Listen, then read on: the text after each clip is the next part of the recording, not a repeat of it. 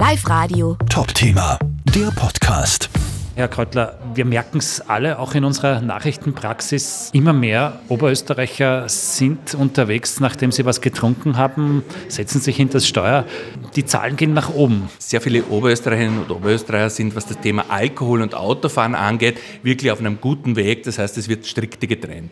Wir sehen aber trotzdem, dass jetzt, wo äh, Corona so ein bisschen am Abklingen ist, dass die Zahlen der Anzeigen und auch die Zahlen der Alkoholisierten auf der Straße deutlich zugenommen haben. Wir haben zum Beispiel im Jahr 2022 5300 Anzeigen aufgrund von Alkohol und zusätzlich noch 1800 Anzeigen aufgrund von äh, Drogen im Straßenverkehr. Das sind Zahlen, die so etwa fast 20 Prozent höher sind als im Jahr davor.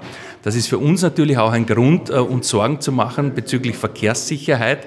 Äh, ganz einfach auch deshalb, weil schon eine Alkoholisierung von 0,5 Promille eine Verdoppelung des Unfallrisikos bedeutet. Das heißt also, wenn ich beispielsweise durch ein Ortsgebiet fahre, dort ist irgendwie ein Radfahrer unterwegs, ein Kind auf der Straße, dann ist das Risiko, dass ich dort einen Unfall habe mit diesem Unfallgegner doppelt so hoch, wie wenn ich nüchtern unterwegs gewesen wäre. Viele Menschen sind sich dessen ja gar nicht bewusst, vor allem bei einer vergleichsweise geringen Alkoholisierung. Da fühlt man sich noch durchaus fit und sagt, ah ja, ich habe ja nur äh, ein paar Bier getrunken, da kann ich doch noch leicht nach Hause fahren. Das ist ein Druckschluss. Ja, es gibt da so eine offizielle Grenze mit 0,5 Promille. Da ist man auf jeden Fall beeinträchtigt. Das heißt, die Polizei wird dort strafen. Die Strafen sind relativ hoch auch, ab äh, 300 Euro aufwärts. Drunter habe ich aber natürlich auch schon eine Gefährdung insofern, äh, als das Risiko mit jedem einzelnen kleinen Bier, mit jedem einzelnen Achtel deutlich zunimmt und ich eben bei 0,5 bereits das doppelte Risiko habe. Problematisch ist auch, dass die Person selbst, die da trinkt, oft einmal nicht merkt, dass sie bereits betrunken ist. Und je mehr ich trinke, umso sicherer und äh, souveräner fühle ich mich. Da wissen wir durchaus von Fällen, die weit über 1,6 Promille hatten und auf einmal glaubten, ja, ja, ich kann jetzt wirklich gut mit dem Auto fahren, während sie im Vorfeld äh, sich vorgenommen haben, bei einem Bier nicht mehr mit dem Auto zu fahren.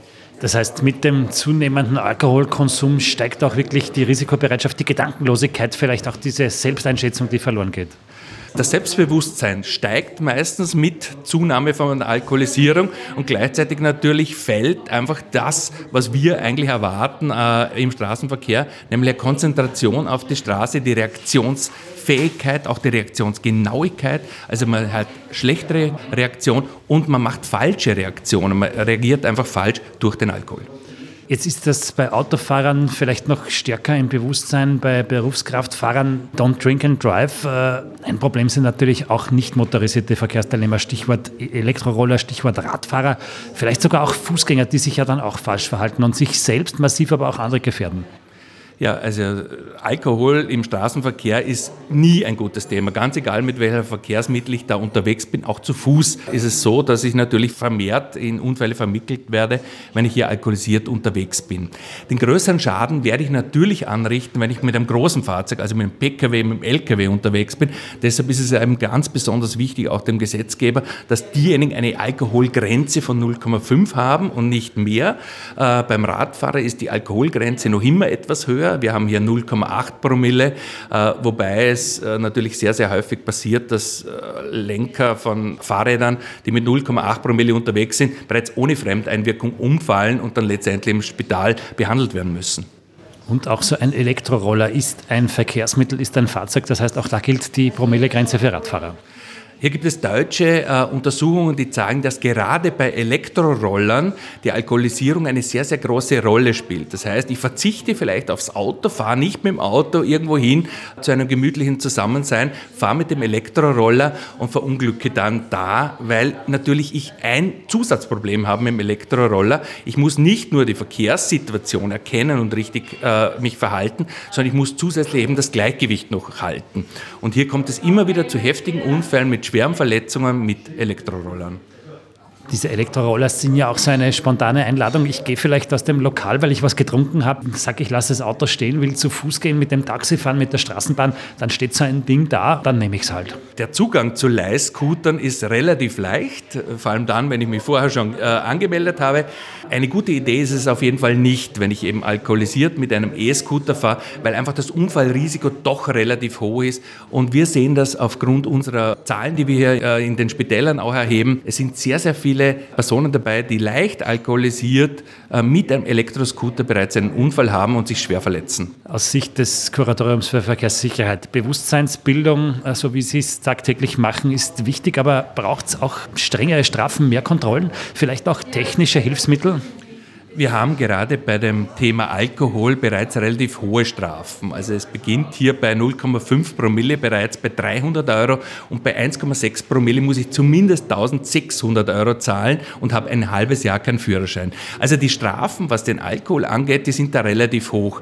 Dort, wo wir eher noch ein Problem haben, ist beim Thema Drogen. Dort haben wir relativ wenig Drogenvortestgeräte und hier gibt es keine Grenze. Das heißt, es wird ganz einfach untersucht, habe ich jetzt Drogen genommen, ja oder nein. Was in Oberösterreich recht vorbildlich ist, äh, ist die Schulung der Polizei, die hier in Bezug auf Drogenerkennung sehr, sehr viel macht. Äh, deshalb vielleicht auch die relativ hohen Drogenerkennungszahlen, die wir haben.